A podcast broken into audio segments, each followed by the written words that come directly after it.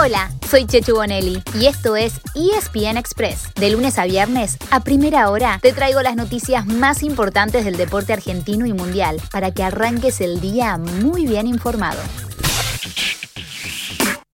Allí De Bruyne, pelota para Foden, señoras y señores.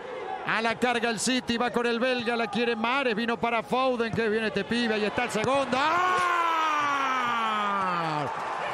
Señoras, señores, 2-0, 2 de Mares.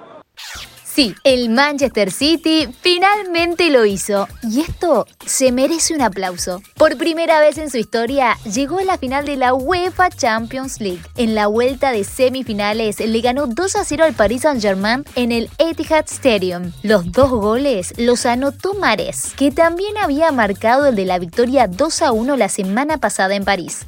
En el equipo de Guardiola, el Kun Agüero, que se irá del City al terminar la temporada, jugó los últimos 5 minutos y en el de Pochettino fueron titulares Paredes, Icardi y Di María, que se fue expulsado en el segundo tiempo por un tremendo pisotón. Hoy, a las 4 de la tarde, presten mucha atención porque se completa la otra semifinal, con el partido de vuelta en Londres entre el Chelsea y el Real Madrid. La semana pasada empataron 1 a 1 en el Alfredo Di Stéfano. Zidane no tendrá a Varane, pero recuperó a Sergio Ramos, a Mendy, a Marcelo y al uruguayo Valverde y vayan agendando la fecha de la gran final. Será el 29 de mayo en Estambul, Turquía. Hablando de finales, recuerden que unos días antes, más precisamente el miércoles 26 de mayo, en Polonia, se definirá la UEFA Europa League. Mañana se sabrá quiénes jugarán ese partido. Hay un equipo que tiene pasaje prácticamente asegurado y es el otro de Manchester, el United, ya que como local ganó 6 a 2 a la Roma en la ida. Por el otro lado del cuadro, Villarreal viaja a Londres para defender el 2 a 1 que consiguió en casa ante el Arsenal. Volvemos a Sudamérica, ¿les parece? Porque anoche hubo mucha acción copera. Pero un rato antes hubo novedades importantes para tres equipos argentinos que por las protestas sociales en varias ciudades de Colombia no jugarán en ese país sino en Paraguay todos el jueves.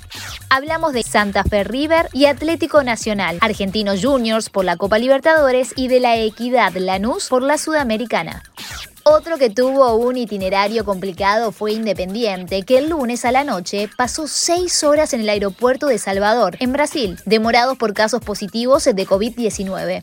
Aunque ocho de sus jugadores debieron volver a Buenos Aires, el Rojo decidió jugar igual su partido de Copa Sudamericana ante el Bahía y se terminó trayendo un punto que le permite seguir como puntero de su grupo. Llegó a ir ganando 2 a 0, pero terminó empatando 2 a 2.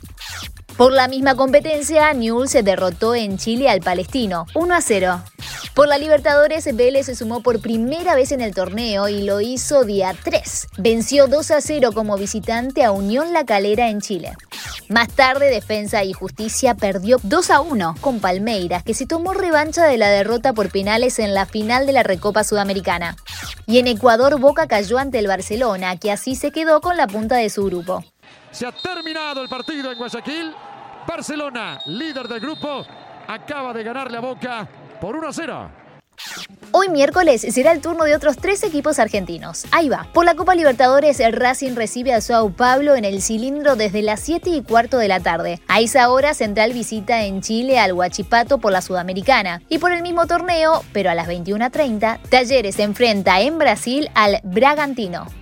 Para el jueves, además de los partidos de River, Argentinos y Lanús que se movieron a Paraguay, juegan Arsenal y San Lorenzo por la Copa Sudamericana.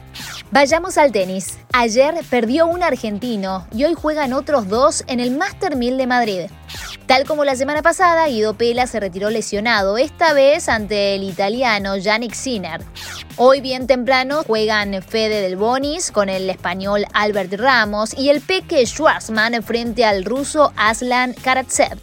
Si no estás escuchando este podcast temprano, entonces te tiro una data. Conectate a espntennis.com o bajate ESPN para saber cómo le fue. El otro partido imperdible de hoy es el duelo de españoles. Pues claro, Rafa Nadal y Carlos Alcaraz. A quien ya se lo anuncia como el heredero del gran Rafa, hoy cumple 18 años y lo celebra jugando contra su ídolo. Que los cumplas feliz. Cerramos con la NBA, en la que los Oklahoma City Thunder de Gabriel Deck perdieron con los Sacramento Kings.